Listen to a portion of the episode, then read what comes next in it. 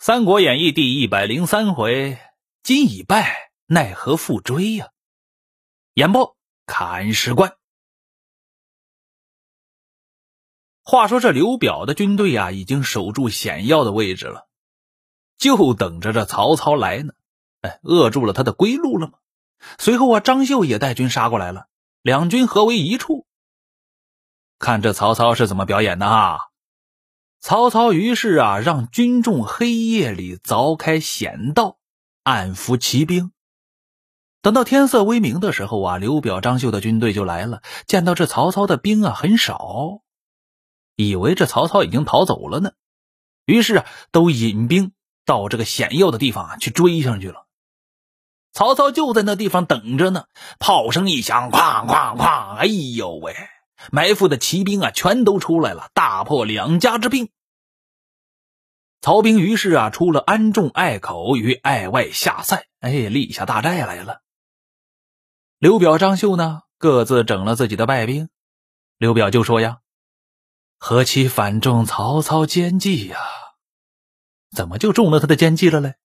张绣也说呀：“容再图之，我们呐，再想想办法，还得要揍他。”于是啊，两军集于安众，安众是个县，安众县吗？这节骨眼上啊，许都的荀彧探知袁绍要兴兵兵犯许都，于是星夜持书来报给曹操。曹操得了这个书信以后啊，心慌了，即日就要回兵，了不得呀！谁都可以不怕，不能不怕袁绍。现在袁绍啊，是天下第一呀。曹操也打不过他，于是啊，赶快回去。正好啊，细作就把这事儿啊报给张绣了。张绣啊就想去追。曹操要走，肯定要追呀。谋士贾诩出来说话了：“不可追也，追之必败。”刘表不信，今日不追，坐失机会也。今天要不追呀，后边没机会了。追吧。于是啊，刘表撺掇着这个张绣一起引了一万多人呢去追了，追了十多里，就赶上这曹军的后队了。但是啊，这后队都是精锐呀，曹军奋力接战，秀表两军大败而还呢。张绣就说了，苦着一个脸，跟谁说话呀？跟贾诩说话，不用公言，国有此败。嘿嘿嘿，是啊。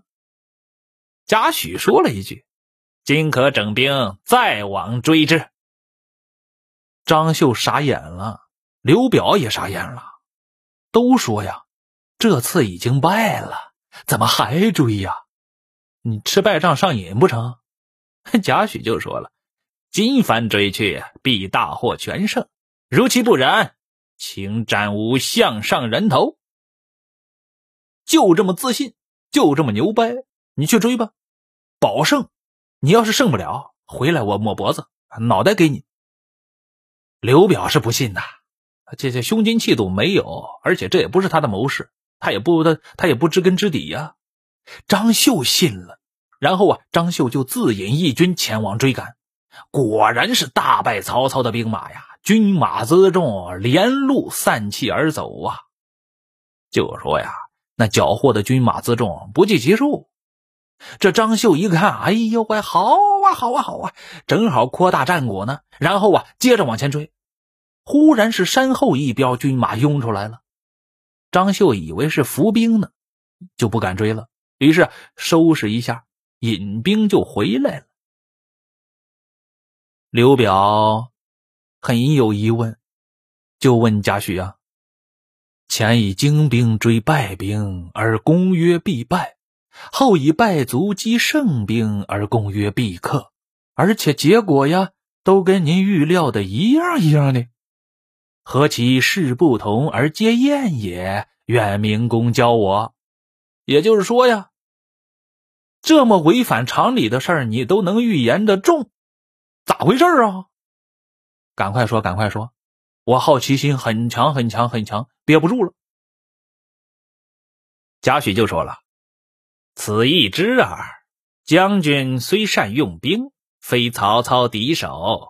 操军虽败，必有靖将为后殿，以防追兵。我兵虽锐，不能敌之也，故之必败。夫操之急于退兵者，必因许都有事；既破我之追兵，必轻车速回，不复为防备也。我趁其不备而追之，故能胜之也。了不得，说的对，就是这个原因。曹操是有名的坑死追兵不偿命啊啊！只要打了败仗。都会通过击溃追兵而反败为胜，这就是曹操的厉害之处啊！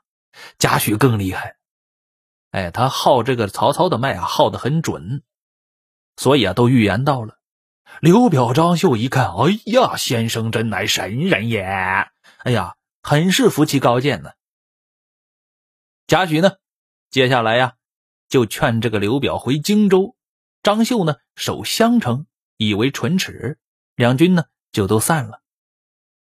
且说那曹操啊，引着败兵正在赶路呢，忽然呢，后边的军队就报过来了。哎呀，报啊！张绣又来追啦！败了，后军败了。哎呦喂！曹操大吃一惊，急忙引着众将啊回身救应。赶到后阵的时候啊，就见那张绣的军队啊已经退走了。这怎么回事嘞？不是说打得很急吗？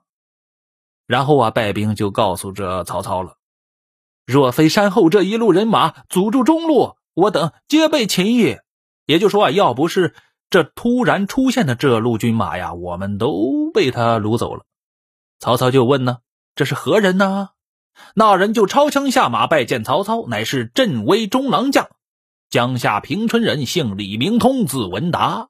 李通是也，这也是三国里边。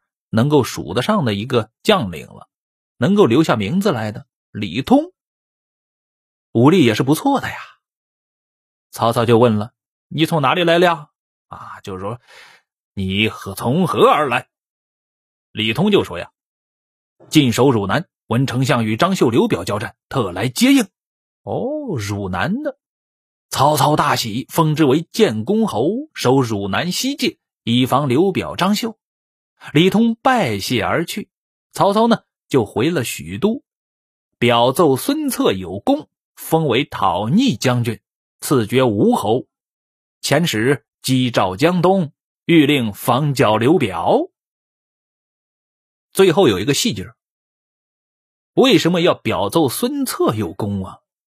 因为他听话，让他屯在那里呀，牵制刘表，人家就屯在那里。所以说呀，要远交近攻。而且曹操手里有皇帝，哎，想说谁有功，想说谁是功臣，谁就是。